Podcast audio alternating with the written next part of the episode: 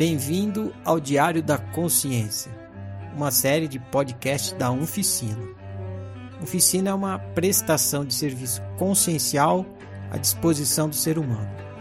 Uma prestação de serviço diferente, autônoma, inspirada, voluntária, universalista, prática e gratuita. O que você irá ouvir a seguir é o compartilhamento de uma prática de autoanálise em grupo, baseada no entendimento de que realidade é uma experiência multimídia e também em outros conceitos autocientíficos estudados na oficina. Essa prática está sendo publicada com o consentimento do praticante para fins de estudo de caso e para ajudar você a praticá-la também. Dito isso, vamos ao estudo de caso. História infeliz.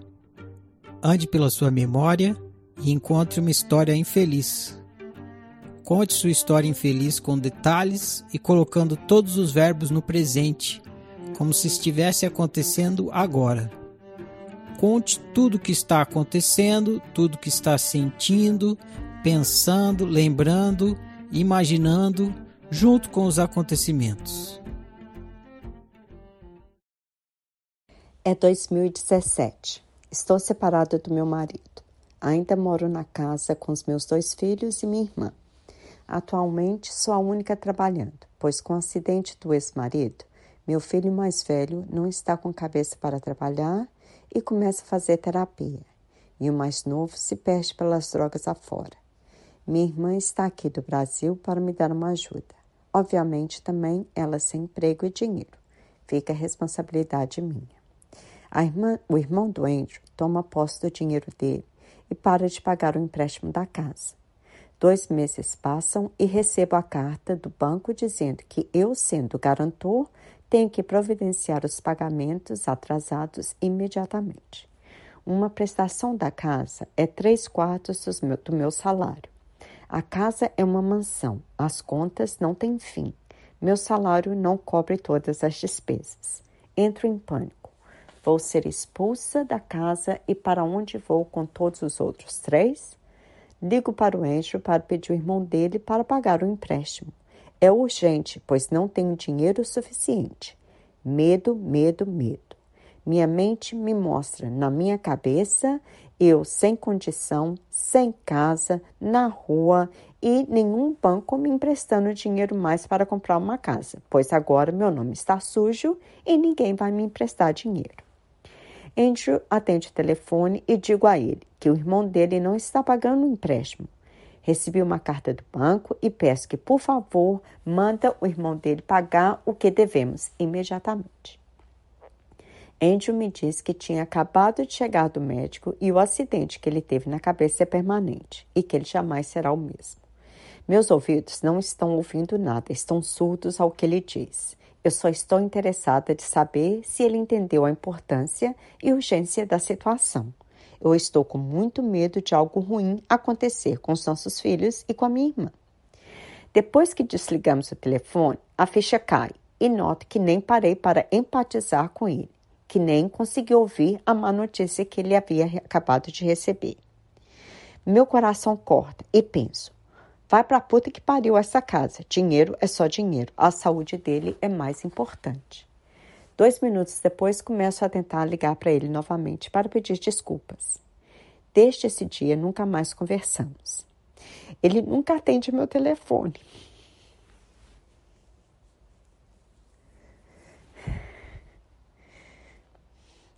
Meu filho mais velho chega em casa conto a ele o que acontece. O que acontece. Ele diz que tem dinheiro guardado e que vai pagar a casa para mim. Eu imploro a ele para pedir o pai dele para atender meu telefonema. Pedido em vão. O pai não quer mais conversar comigo.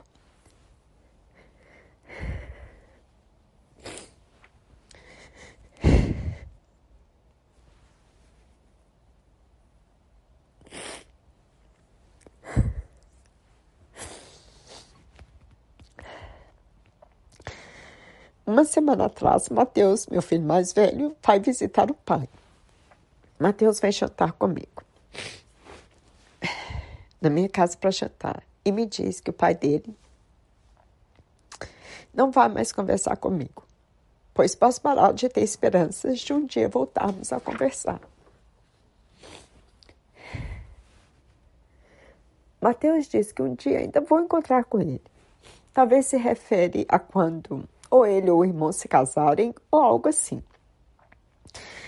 Meu coração aperta. A vontade de chorar é enorme.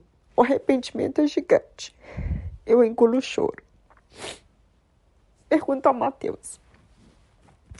Será que deveria voltar com seu pai e tomar conta dele?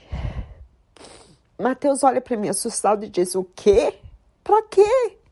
Mãe, vai viver sua vida. Por que fazer isso com você? Não foi bastante que a família dele fez com você? Você precisa apanhar mais? Vai ser feliz, mãe?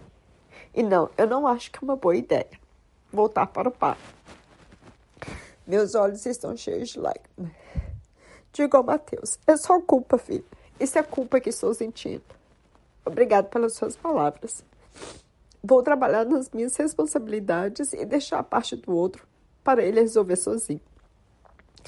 Jantamos juntos e Mateus vai embora. Choro, choro, choro. Durmo no outro dia e de manhã choro, choro, choro. O dia está nublado na minha mente. Tristeza e depressão. Um dia só assim. No final da tarde, fazendo meu estudo Ferrari, bato com essa mensagem. Culpa é responsabilidade. Responsabilidade não dói. O que dói é o desejo insatisfeito. Você deseja mudar o passado, não consegue. Desejo insatisfeito. Dói. Aí vai doer até desistir da missão impossível. Choro uma última vez e siga em frente. Aprendendo com a culpa, aprendendo com a responsabilidade.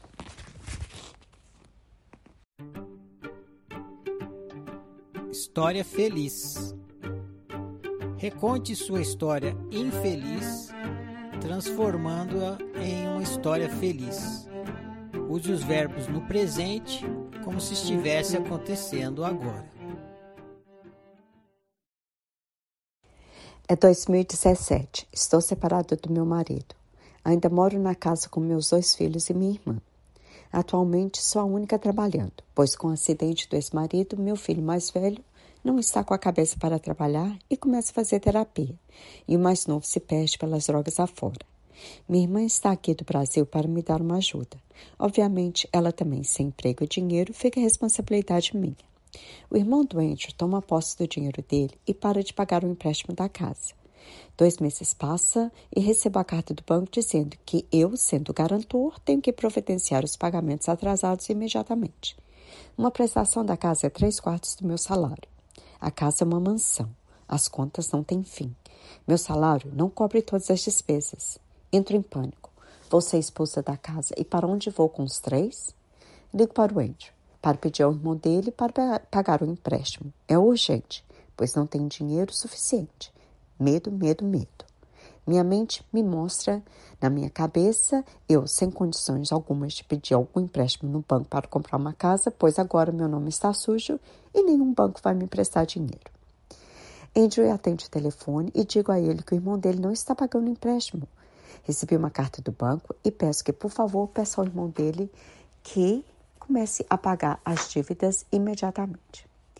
Andrew disse que tinha acabado de chegar do médico e o acidente que ele teve na cabeça é permanente e que ele jamais será o mesmo. Fico, fico triste com a notícia. Não acredito no que estou ouvindo. Meu coração parte. Quero vê-lo naquele momento. Quero dar um abraço nele e quero dizer a ele que eu estou sempre aqui para ele. Eu digo ao Andrew: Andrew, você é amado de qualquer maneira. O que aconteceu não vai mudar o que a gente sente por você. Eu vou estar sempre aqui para você. Eu desligo o telefone, pego o meu carro e vou na casa dos pais dele. E quando chego lá, mando uma mensagem para o Andy. Peço a ele para sair da casa para a gente tomar um café. Tomamos um café juntos. Conversamos. E eu mais uma vez reforço a ele que eu estou sempre aqui para qualquer coisa que ele precisar. Ele é a coisa mais importante para todos nós. Neste momento, o que nós queremos é o bem dele. E, através desse café, eu peço a ele para conversar com o irmão dele e pedir ao irmão para que continue pagando o empréstimo, pois a casa agora o banco está me cobrando e eu não tenho dinheiro suficiente para pagar. E eu com os meninos não tenho para onde ir. Mas que realmente temos que organizar de vender a casa para que assim esse empréstimo termine. Andrew entende a mensagem. Andrew está super feliz de saber que ele ainda pode contar comigo e que eu ainda estou aqui para ele, para qualquer coisa. Volto para casa ao mesmo tempo triste, mas satisfeita de saber que, mesmo separados, ainda somos um time, um ajudando o outro através do amor que temos um pelo outro. Isso jamais morrerá. Isso nunca morrerá.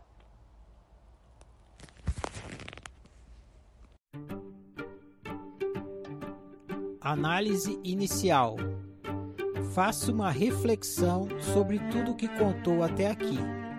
Se pergunte: qual é a história que essa história tem para me contar? O que essa história tem para me ensinar sobre o ser humano, sobre minha pessoa e sobre viver bem?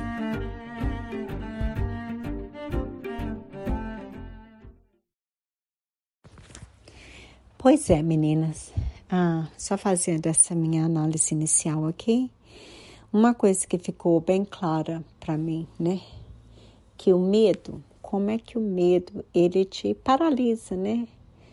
O medo, acho que a maioria das, das vezes que a gente né, tenta controlar o outro, seja impositivo ou submisso, é porque tem um medo, um medo de, uma, de perder alguma coisa, né? A insegurança e, né? como mostrou na minha história muito claramente, que o medo ah, me fez até ficar surda, né? Eu não conseguia escutar o que o outro falava do outro lado do telefone, porque ah, a minha cabeça estava completamente preocupada, com medo de não ter aonde morar, né?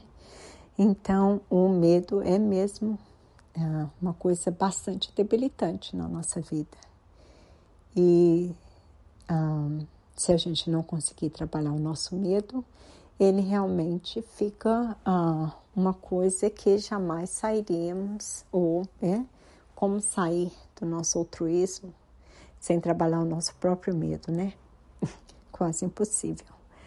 Pois é, e também me fez refletir da minha culpa, né? o quanto que eu ainda carrego como se a culpa fosse só minha, né? Ah, esquecendo que a responsabilidade são dos dois e eu tenho a parte da minha culpa, eu tenho a parte da minha responsabilidade. Voltar ao passado não tem como, é impossível. Muitas vezes né, o sofrimento vem até dessa impossibilidade de voltar ao passado. Então não vale nem a pena ficar, né, ah, sentada nele por muito tempo, pois ele realmente não não volta. É, foi o que foi, aconteceu o que aconteceu e não tem volta. E o negócio é mesmo é aprender, né, tirar o aprendizado. E não importa, né, com Andrew ou sem Andrew, é, usar esse aprendizado em qualquer outra relação que eu estiver, né? Qualquer outro ser que eu estiver me relacionando, como por exemplo, né?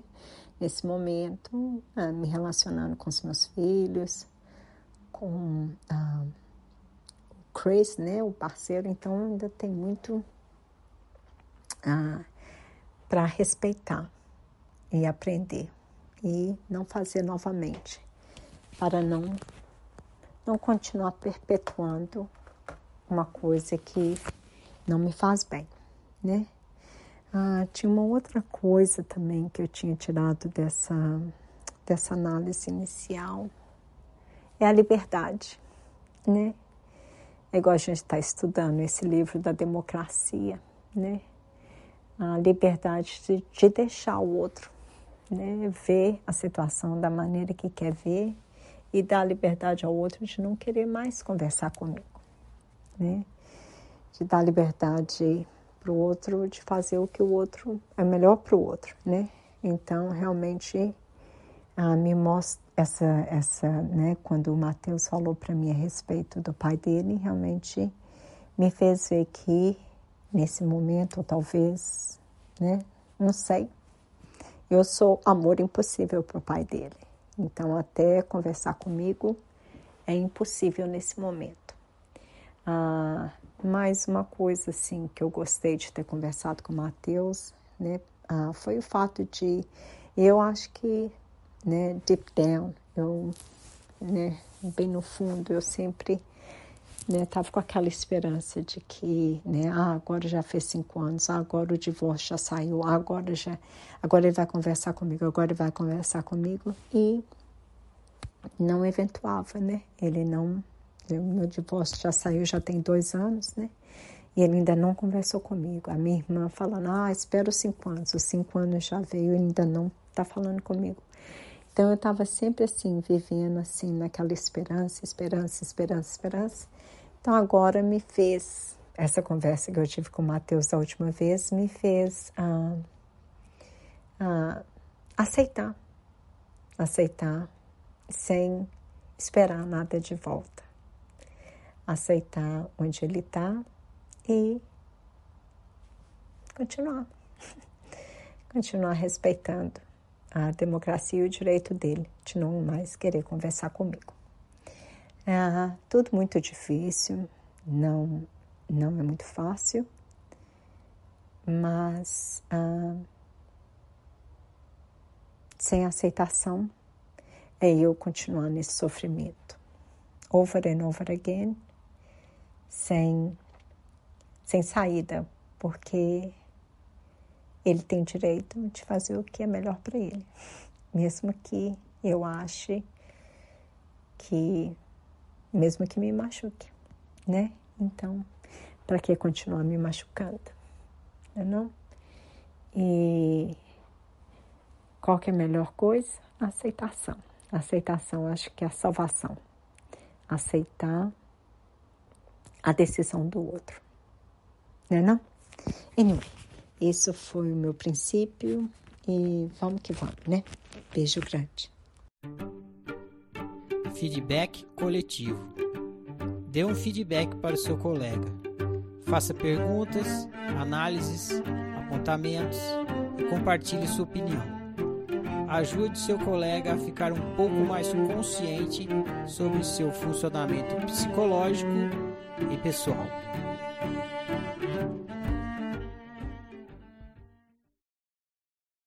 Oi, Cid, bom dia. O que eu observei da tua história foi uma confusão aí na casa, né, entre o bicho e o pai, né, o físico e o intelectual. Porque tu não queria perder a casa e aí tu ficou surda, digamos assim, ao que o outro estava colocando. Ponto de vista do outro, situação do outro. E tu só queria saber, né, de continuar bem, como tu tava. E tu também relatou uma ansiedade em relação a isso, como que vai ficar, pensou mil coisas no futuro, o que que acontecer e, e você imaginou as piores coisas, né? Então, aí a ansiedade que vem do intelectual.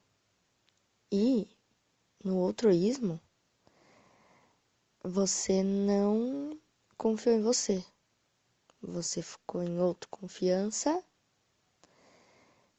e você não teve autonomia também.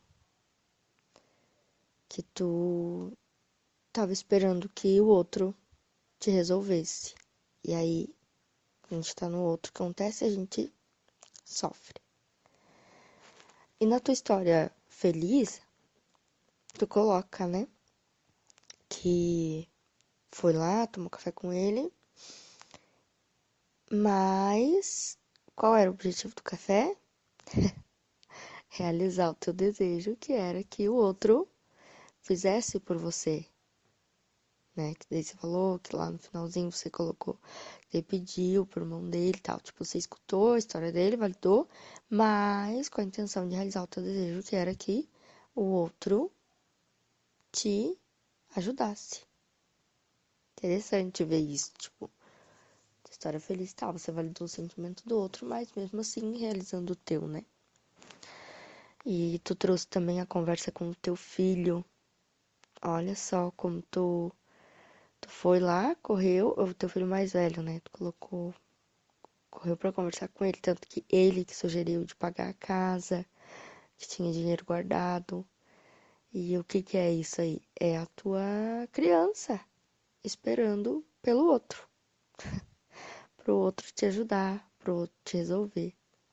E aí é onde você sofre, né? Porque o outro pode ajudar, sim, pode, mas não é obrigação do outro. E aí é onde a gente se perde, né? Quando tá esperando o outro. Quando o outro não quer colaborar. Pode também. Tudo pode. Quando colabora, ótimo, beleza, né? A gente ganha aí. Mas quando o outro não pode, e aí? Se a gente insiste, fica no outro, é onde a gente sofre. Continua sofrendo. Por quê? Porque quer que o outro resolva a gente. E não. O outro não tem essa obrigação. E depois tu foi lá, né, e, conversou com teu filho mais velho, o que que eu faço? Tipo, e aí, o que, que você acha que eu devo fazer? Tava perdida. Tava lá em outro confiança. tu tava pensando, né, que ele que ele falasse, dependendo do que ele falasse, tu ia dar um jeito de fazer. Mas era o que tu queria de fato? Então você tem que se escutar e ver o que, que eu tô querendo com isso. Onde que eu quero chegar com as minhas atitudes? O que, que eu tô fazendo? Entende? E ao invés de ficar no outro pra realizar, volta para você e vê o que eu tô esperando do outro. Nossa, aquela tabelinha ali do Quatrix é, é mágica. É mágica, porque ajuda muito, assim, ó. Quando eu tô sofrendo, eu vejo assim, tá, o que que eu tô sentindo? Que eu tô querendo que o outro me resolva. Que eu tô esperando do outro e não é o outro. O que que eu quero? Então, ajuda muito, sabe? Pra gente acordar e voltar pra gente quando a gente tá sofrendo. E a tua tristeza, né, que tu fica ainda até hoje, assim, ó, de tu falar, olha quantos anos faz. Tu queria conversar com teu marido porque tu queria que ele aceitasse a tua decisão. Só que você tomou essa decisão consciente que era o que você queria, que era o melhor para você. Então tem que conviver com isso. Os outros Podem gostar? Sim, pode. Mas podem não gostar também. E aí tem que ser forte para ficar aqui. Foi o que você escolheu pensando em você. Agora, se foi para atingir o outro, tua escolha, aí é que tá, né? Porque você queria mudar tanto. Pensa nisso aí. Essa culpa como tu traz, né? A culpa o que que é? É você não tá satisfeito, você quer mudar a resposta do outro em relação à tua decisão. Só que não, né? Se tu tá consciente que esse foi o melhor que você pode fazer, tá tudo bem, tudo certo. Não tem o que o outro faz, não tem o que o outro faça. Se você escolheu o melhor para você, não importa o que o outro vai pensar. Entende? Volta para você e, e, reflita aí contigo o que, que é essa culpa. Agora, se você escolheu o que você escolheu pensando, né? No outro, apenas no outro, aí é que tá. Tem que ver para você, as suas escolhas para você. Volte para ti, veja o teu passo a passo e veja que era isso que você podia ter feito. Entende? E o outro pode gostar, pode, pode não gostar, também pode. Mas se a gente escolhe vendo que é o que a gente quer mesmo, a gente banca vai em frente. E faz anos já, né, que tu tá nessa dor. Mas era isso aí mesmo, meu, o meu feed. Tá bom? Beijo. Oi, Cid. Olha, eu vi vários pontos aí. Quando quando te bate, né, esse problemão de e que só depende de você ali e que você não tem o dinheiro e que a, o irmão dele estava pagando, você se vê realmente perdida, né? Perdida. Mas logo lembra do seu ex-marido que ele tem é, é, querendo ou não é problema dele também, né? Porque vocês precisavam resolver junto esse, esse estava resolvendo, mas o irmão dele parou de pagar e você precisava. Então você foi logo para quem também tem interesse. Você achava que tinha interesse de resolver. Mas quando você liga, falando sobre o problema, um assunto, né? Você foi falar de um assunto, foi para isso que você ligou. Só que ele joga esse um assunto diferente em cima do seu. Preste bem atenção, claro que só ele para saber, mas tudo tem uma intenção, né? mesmo que inconsciente. Ele dizendo que ele não seria mais o mesmo, isso quer dizer o quê? Que ele também não ia mais se importar. Tanto é que ele não falou sobre o seu problema nem um pouco, pelo jeito aí da história infeliz, da história infeliz. Ele logo jogou outro assunto diferente, o que é o que interessa para ele naquele momento. E, o, e talvez ele quis dizer isso. Olha, foda-se, você se vira, porque eu não vou ser mais o mesmo e também não estou afim. Ou seja, ele já não estava mais sendo o mesmo. Entende? Então é bom olhar para isso e ver, porque na sua história infeliz, claro, você só jogou ali, né? E teve esse seu significado dentro de um de um fato, só que para ele é outro significado. Outro significado, entende? Quando você foi falar, a sua intenção era falar de um assunto, a intenção dele foi falar de outro. E isso não quer dizer só que ele estava precisando falar dessa disso que aconteceu, que o médico disse. Talvez isso seria também uma maneira dele dar o foda-se entende?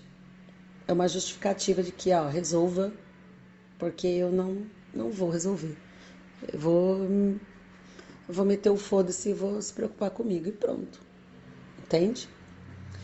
E aí, quando você desliga e de repente cai a ficha, um pouquinho depois, sim, você tem um carinho por ele. E deu uma esfriada, porque quando você liga, você liga para resolver algo, né? Então você tá com isso na tua cabeça. E quando esfria um pouquinho, você lembra da que a pessoa tá com alho, então tem um carinho por ela, vou dizer que se precisar de mim eu tô aqui e tal. E aí você liga e ele não atende. Mas ele não atende, talvez não é porque você não deu ouvidos com a doença dele. Talvez é porque realmente ele meteu foda-se, entendeu? Não é mais o mesmo. E e isso te faz o quê? Se sentir perdida novamente.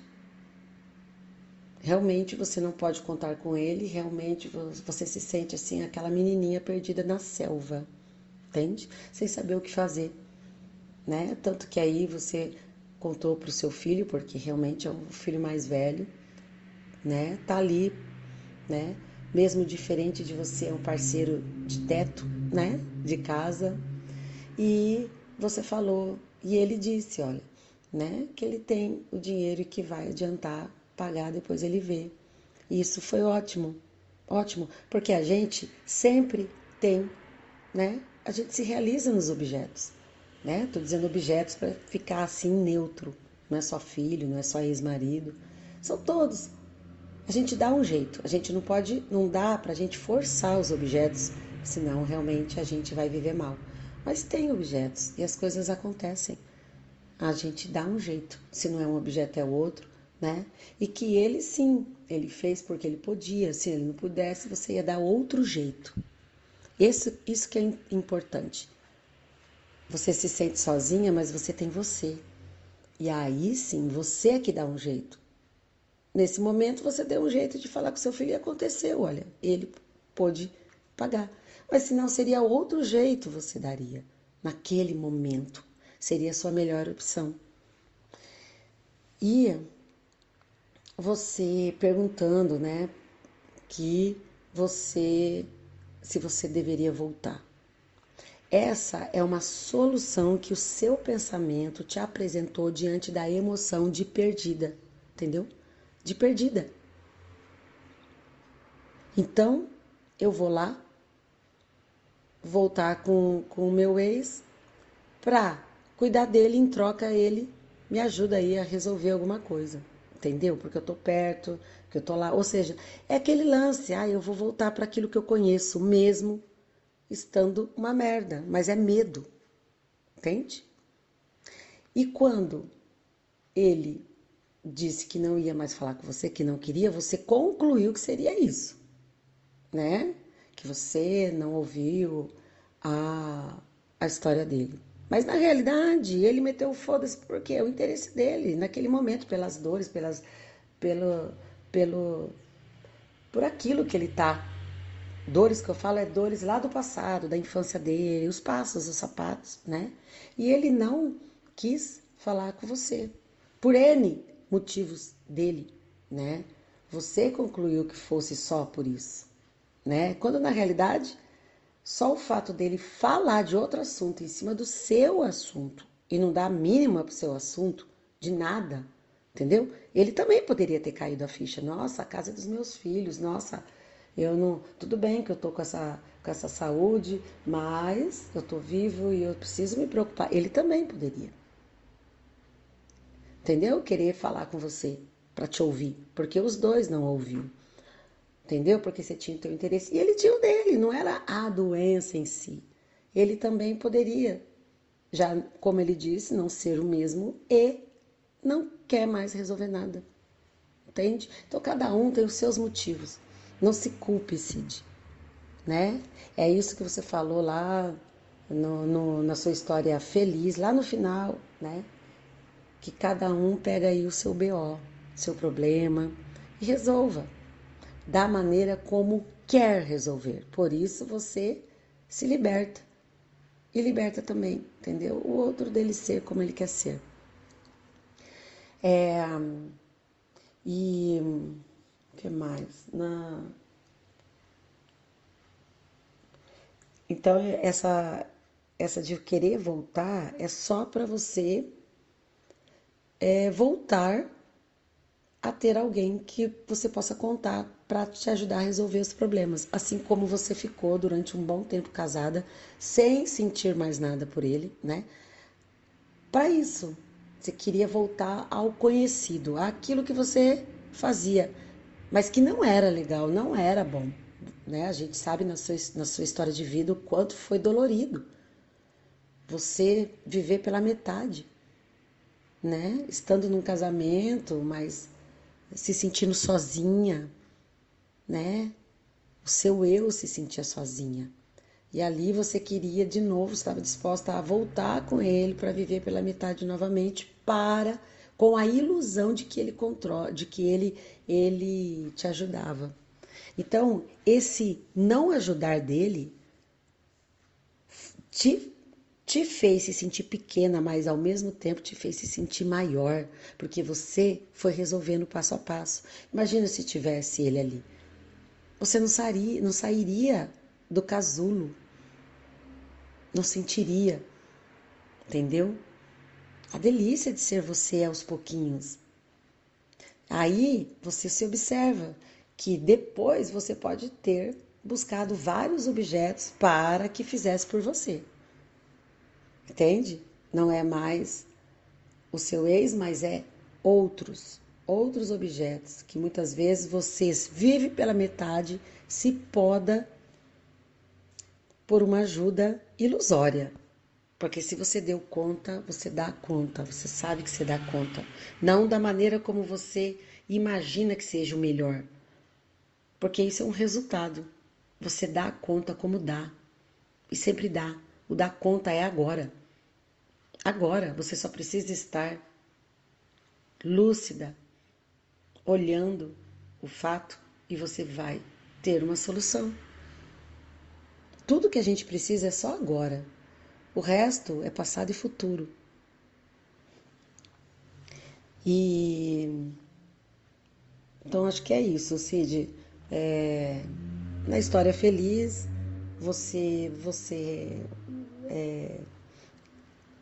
ele, na história feliz, ele, ele ficou, né? Vocês conversaram e aí ele resolveu, ele te deu um apoio para resolver o problema, você é, também dando apoio para ele. É legal, é legal quando ele é assim. Quando o objeto quer, aí beleza, a gente aproveita. Agora, quando ele quer numa intenção a qual vai te podar, aí é muito. Aí vale tua paz de ser você, entendeu? Aí vale uma metade sua, entende? Aí não dá.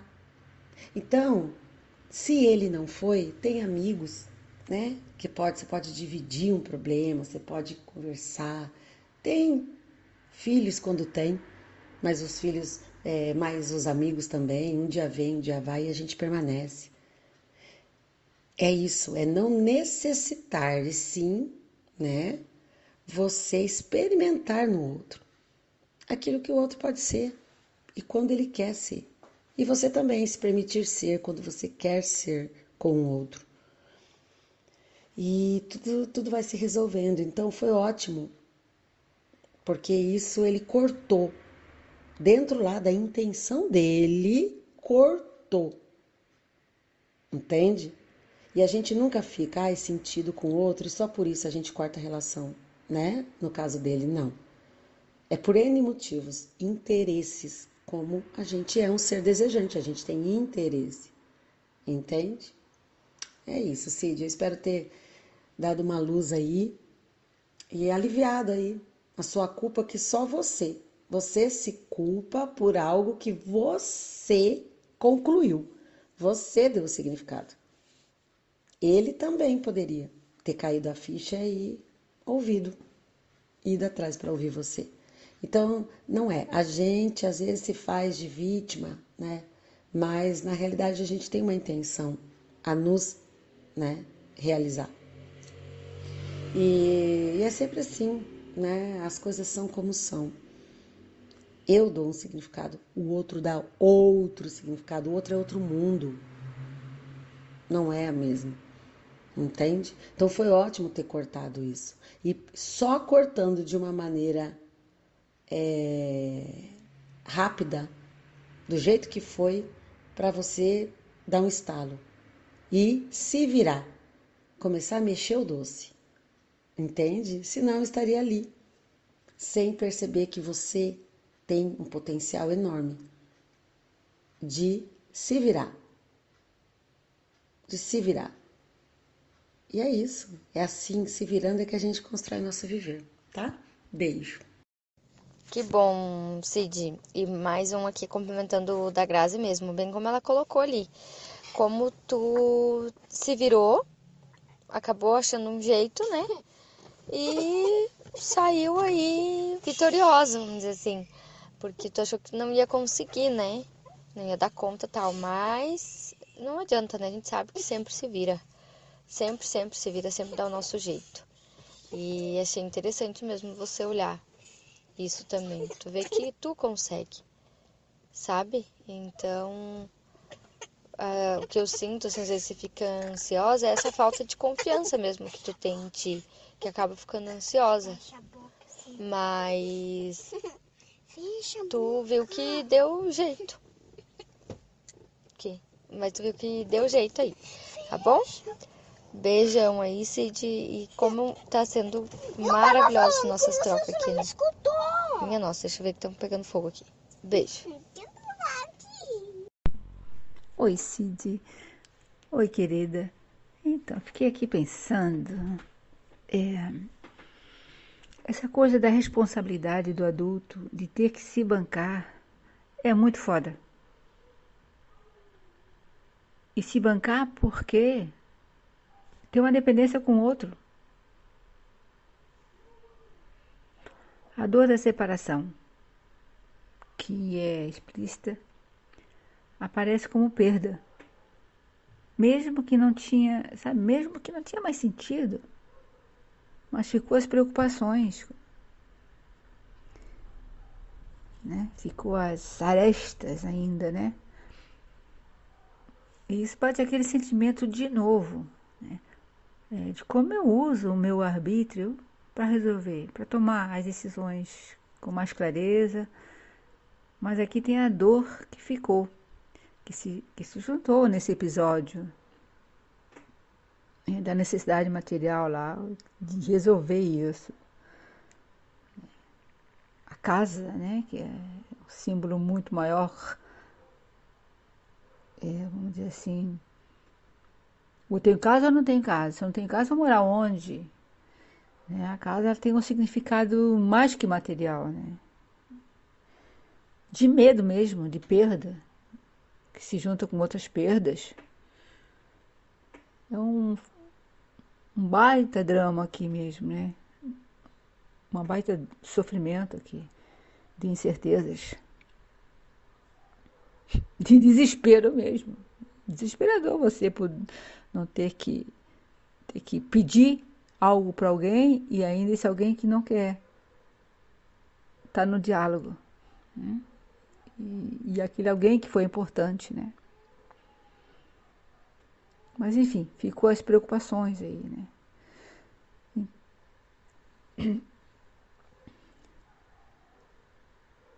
O sofrimento do ex-companheiro. Aí vem aquela coisa da culpa. E você falou da culpa. A primeira coisa que apareceu foi essa culpa aí. Querendo de novo é, entrar na mesma história para resolver o que surgiu.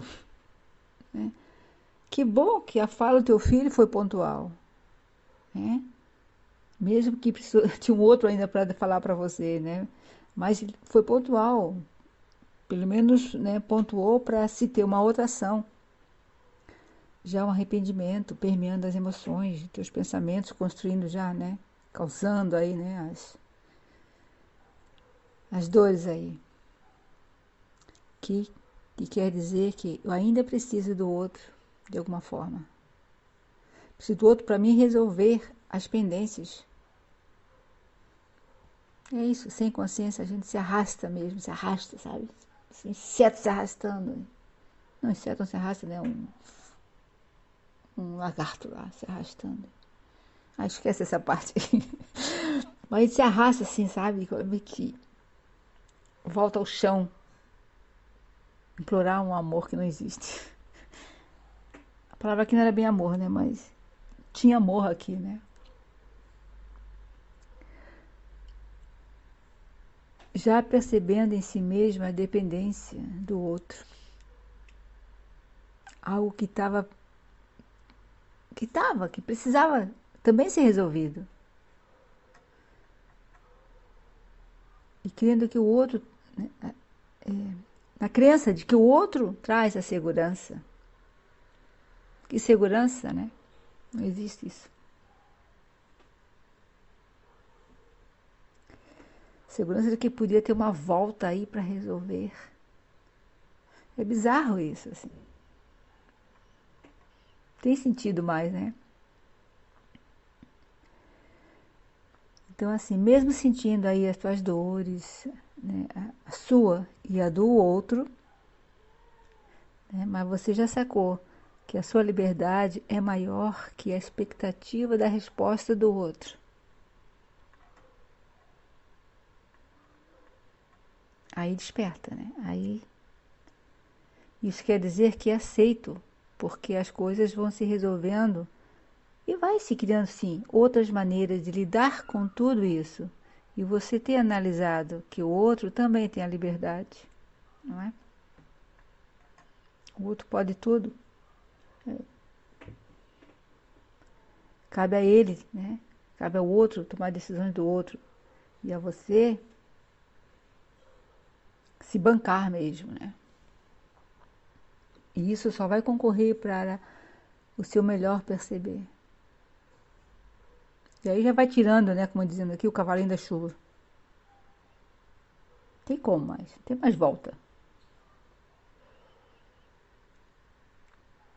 As, as reações já são outras. Agora, seu diálogo é com você mesma. E esse diálogo está acontecendo, sim, com mais maestria, sabe? Com olhar para você, sem as dependências. Né? Se foi, foi resolvido, muitas coisas foram resolvidas. Agora, como é que você está? Então, se preencher, né? Entendendo essa democracia, essa liberdade, essa minha altivez, essa minha vontade de estar bem sem aquela coisa da culpa. Né? No meu entendimento, o que ressoou mesmo aqui foi a questão de você voltar a querer voltar, né? pontuando aí, voltar atrás, porque tem dor, tem arrependimento, tem culpa. Né? Um caminho já percorrido, um caminho já determinado, um caminho já nesse momento resolvido. Né? Então, algum sentimento, algumas emoções que estão perpassando, né, que dá para ser analisada aí. E a Grazi pontuou muitas questões ali, bacana. Eu, eu ouvi, ouvi o áudio da Grazi, porque a Grazi né, consegue trazer a tua história e pontuar os detalhes, assim. Eu gostei muito, assim, né? E... Então não vou me adentrar muito assim. Mas é importante que eu percebi. É... Eu também tenho uma dorzinha assim, sabe? Uma dor que. Uma dependência. Uma... Tem um problema, vou depender do outro. Né? Tem um outro que pode ajudar. Às vezes não ajuda, atrapalha. Né? Mas. Só a gente mesmo. Só o, um, um ou dois e um, um, se resolve, né? É, eu acho que é isso, amada. E concentre-se na sua libertação. Até parece aquele pessoal de igreja se liberta, se liberta, né? Mas é dos próprios sentimentos, né? Desse, né? Dessa, dessas essas coisas que vão ficando, né? Parece que, vai, parece que a gente se, vai se lapidando, vai se, sabe, ficando mais bacana, vai se encarando, vai respeitando, vai amando, vai olhando sem se afetar, né? compreendendo de uma forma assim muito mais é, lúcida, lúcido, né? É, mas fica as arestas. Né? Aqui que entra a, a nossa memória, né? Fica aqui que entra a nossa limpeza de memória. Limpar nossas memórias. É organizar a casa mesmo, né? Acho que a Vivi trouxe uma fala sobre isso do Quatrix, do Quatrix né, que realmente é um modelo assim que vai acertando os nossos personagens internos assim. A nossa relação, né, com essa nossas, nossa conviver. É isso, amada. Oi, Cid, querida. Eu estava fazendo o áudio e me veio, me veio essa música na cabeça importante é ser feliz e mais nada. Então, me sabe, ficou assim, ressoando na minha mente, né? É uma música do Roberto Carlos, não sei se você gosta ou você curte, né? Não sei, não é do teu tempo, é mais o meu, mas assim, ele para mim ele é eterno, mas é muito show a música, assim. Achei bacana para você. Se você não gostar, a gente é só não ver. só descartar, né? Mas achei bacana aí, tá? Beleza, querida? Eu do passado. Reconte a mesma história infeliz que contou no passo 1, mas reconte colocando o sujeito na terceira pessoa, substituindo o pronome eu pelo seu nome ou por um apelido representativo do seu sofrimento.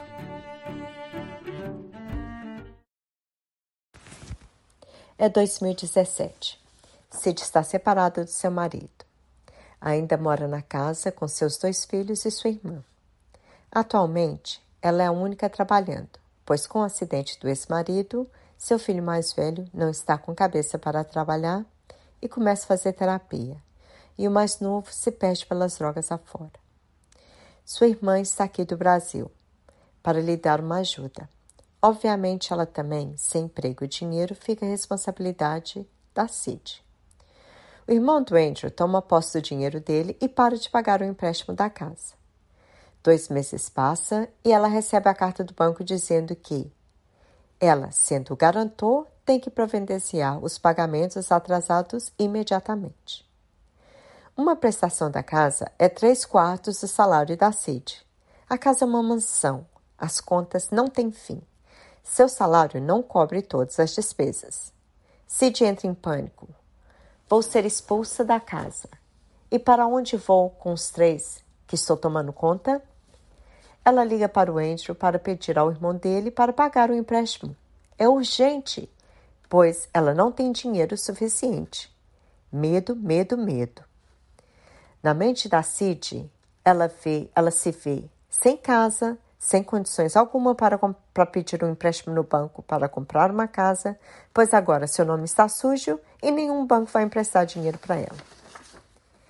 Andrew atende o telefone e ela diz a ele que, por favor, peça ao irmão dele para pagar o empréstimo, empréstimo imediatamente.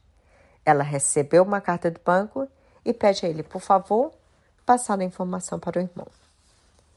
Andrew diz a ela que acabou de chegar do médico e que o acidente que ele teve na cabeça é permanente e que ele jamais será o mesmo. Sid não consegue ouvir nada. Ela está surda ao que ele diz. Ela só está interessada em saber se ele entendeu a importância e urgência da situação de pagar a casa. Ela está com muito medo de algo ruim acontecer com seus filhos e com sua irmã. Depois que desligou o telefone, a ficha cai para a Cid e ela nota que ela nem parou para empatizar com ele e que nem conseguiu ouvir a má notícia que ele estava dando a ela e que ele também havia recebido. Seu coração corta e ela pensa: vai para a puta que pariu essa casa. Dinheiro é só dinheiro. A saúde dele é mais importante. Dois minutos passam e ela começa a tentar ligar para ele para pedir desculpa. Deste dia, desde esse dia, nunca mais eles conversaram. Ele nunca atende o telefonema dela. O filho mais velho de Sid chega e ela conta a ele. Ela diz, ele diz que tem dinheiro guardado e que vai pagar o empréstimo para ela. Ela implora ele para pedir ao pai para atender o telefonema dela. Pedido em vão. Ele não quer mais conversar com ela. Uma semana atrás, Mateus, o filho mais velho de Sid, vai visitar o pai. Mateus vem jantar na casa dela e diz que o pai dela não vai mais conversar com ela, para ela poder perder, parar de ter esperanças de um dia voltarem a conversar. Mateus diz: Um dia vocês ainda vão se encontrar talvez se refere a quando ou ele ou o irmão se casarem ou algo parecido. Seu coração aperta, a vontade de chorar é enorme, o arrependimento é gigante. Ela engole o choro. Pergunta a Mateus: Será que deveria voltar com seu pai? E ele e tomar conta dele? Mateus olha para Cid assustada e diz: O quê? Para quê, mãe? Mãe, vai viver sua vida. Por que fazer isso com você? Não foi bastante o que a família dele fez com você? Você precisa apanhar mais? Vai ser feliz, mãe. E não, não acho uma boa ideia você voltar com o pai. Os olhos de Cid estão cheios de lágrimas. Ela diz ao Mateus: É só culpa, filho. Isso é a culpa que estou sentindo. Obrigado pelas suas palavras. Vou trabalhar nas minhas responsabilidades e deixar a parte do outro para ele se resolver sozinho. Os dois jantam. Mateus vai embora. Cid chora, chora, chora.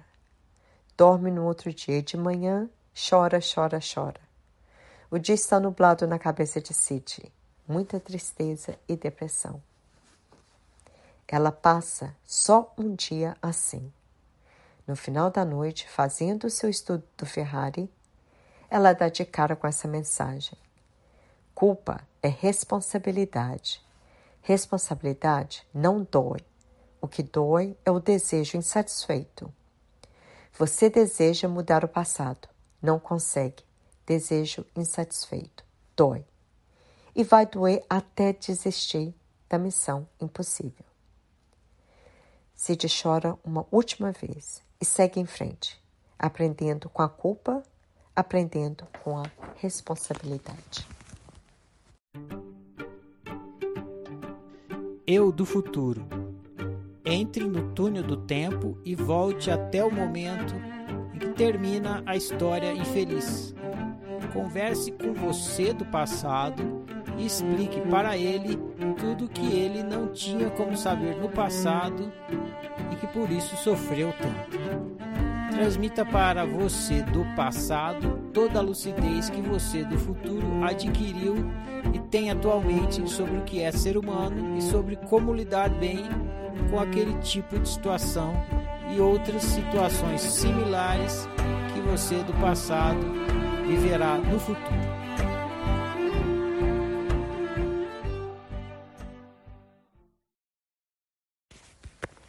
Ei, Cid, quantas lições aí pra gente aprender com essa situação, não é? Principalmente a lição de querer mudar o passado. Este, volta e meia, você ainda bate ele na sua cabeça. Você ainda bate nessa missão impossível e, obviamente, se deprime pois ele passou, o passado já foi, a vida segue, a vida segue em frente. Um ponto final foi colocado no passado. Uma nova história começa agora. Agora é sua oportunidade de ser você, de ser quem você realmente deseja ser. O passado não volta. A culpa é responsabilidade. Você engana com a culpa como se você deve ser punida, não só pelo que você fez, mas pelo que você fez aos outros. Que só você, mas ninguém mais pode fazer com você. Só você é capaz de machucar o outro. Só você é capaz de afetar o outro. Só você é capaz de fazer o outro miserável. Isto não é verdade. Você não é capaz de fazer nada com o outro. Cada um é responsável pelo próprio sentimento. Cada um é responsável pelas suas próprias ações. A vida não volta para trás, a vida vai para frente. Você se trancou no equívoco. Você se trancou no equívoco de que você é a culpada de tudo o que aconteceu com seu ex-marido. Liberte-se, pois você tem a sua culpa, a sua parte da sua culpa, mas você não é toda a culpa que você carrega. você é responsável pela culpa das coisas que você fez, que foram em desacordo com você. Então, Cid, o que a gente faz com essa culpa, a sua parte da sua culpa, é não fazer mais o que você fez no passado que estava em desacordo com você. A sua responsabilidade é de viver em acordo com seu gabarito, em acordo com o que é o melhor para você. Para de sofrer pelo outro, pois não tem nenhuma nenhum prêmio no final dessa história. Quem sofre pelo outro perde a oportunidade de aprender com seu próprio sofrimento. Liberta-se e liberte-o de viver a vida que você deseja em acordo com seu gabarito e deixa ele viver a vida dele em acordo com o gabarito dele. Cid, você é responsável pelas suas ações e suas ações only. Não carrega mais do que você precisa. Como diz o seu filho, vai viver sua vida vai ser feliz. Pois isso é bem certo. Aproveita essa oportunidade que foi lhe dada. Use-a e mostra, mostra para você que você é capaz de escrever uma outra história. Hoje você escreve uma história que tem 50 anos de experiência de vida por trás. Hoje você pode escrever uma história que te representa, que é você. Usa todas essas experiências, usa tudo para escolher melhor no futuro, não para se punir punição não resolve nada. Punição não melhora a situação. Punição te estaca no passado e não te faz viver o agora. Punição só vem de você. E você se castigando não melhora a situação. Não faz você viver melhor. Não faz você viver em acordo com você mesma. Para de punir. Para de se punir e punir aos outros. Para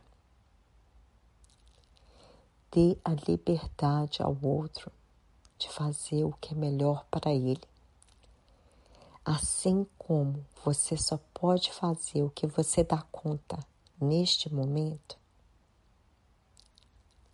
o outro só pode fazer o que ele dá conta neste momento. Respeita o amor impossível do outro. e respeita o seu amor fácil pelo outro.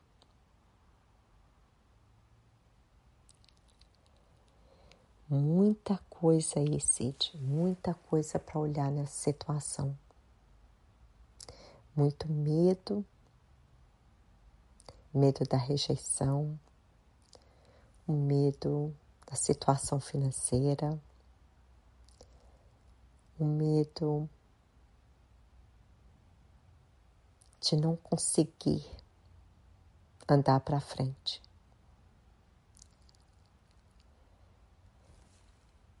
Até agora, Cid, as provas estão óbvias para você que esse medo você não tem que ter.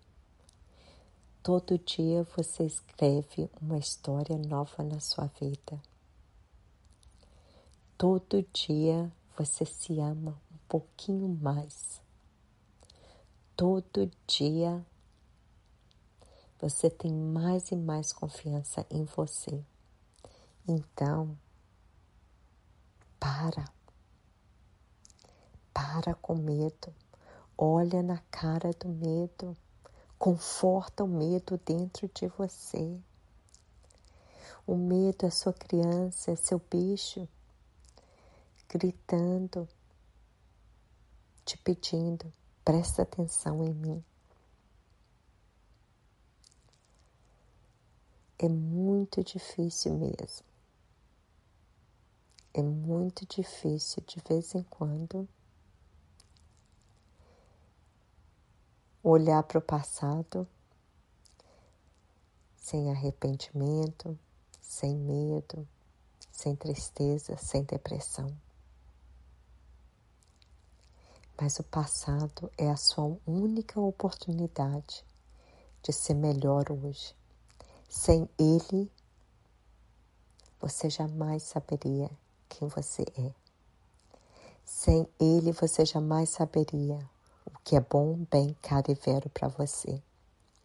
Sem ele, você jamais poderia tomar decisões mais em acordo com você.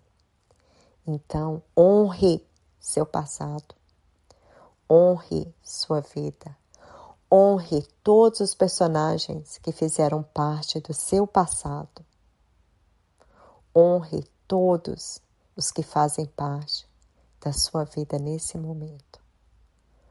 Honre, celebra, aprenda e curta, curta essa sua vida. Aproveita esse novo capítulo, essa nova trajetória que está posta na sua frente. Dessa vez, Escreve diferente. Escreve do seu jeito. Escreve como se você fosse a única pessoa nesse mundo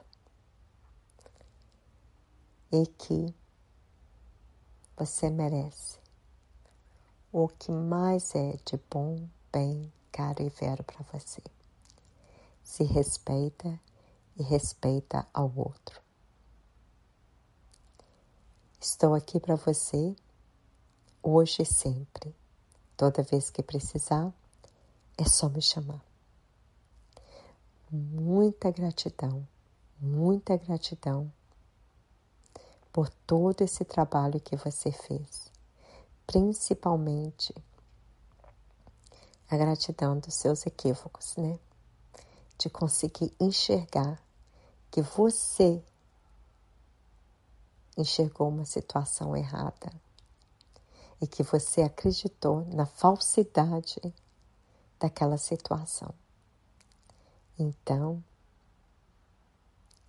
agradeço, agradeça, agradece. Que oportunidade maravilhosa de descobrir seu equívoco e de fazer diferente. Continua seu trabalho, continua se conhecendo.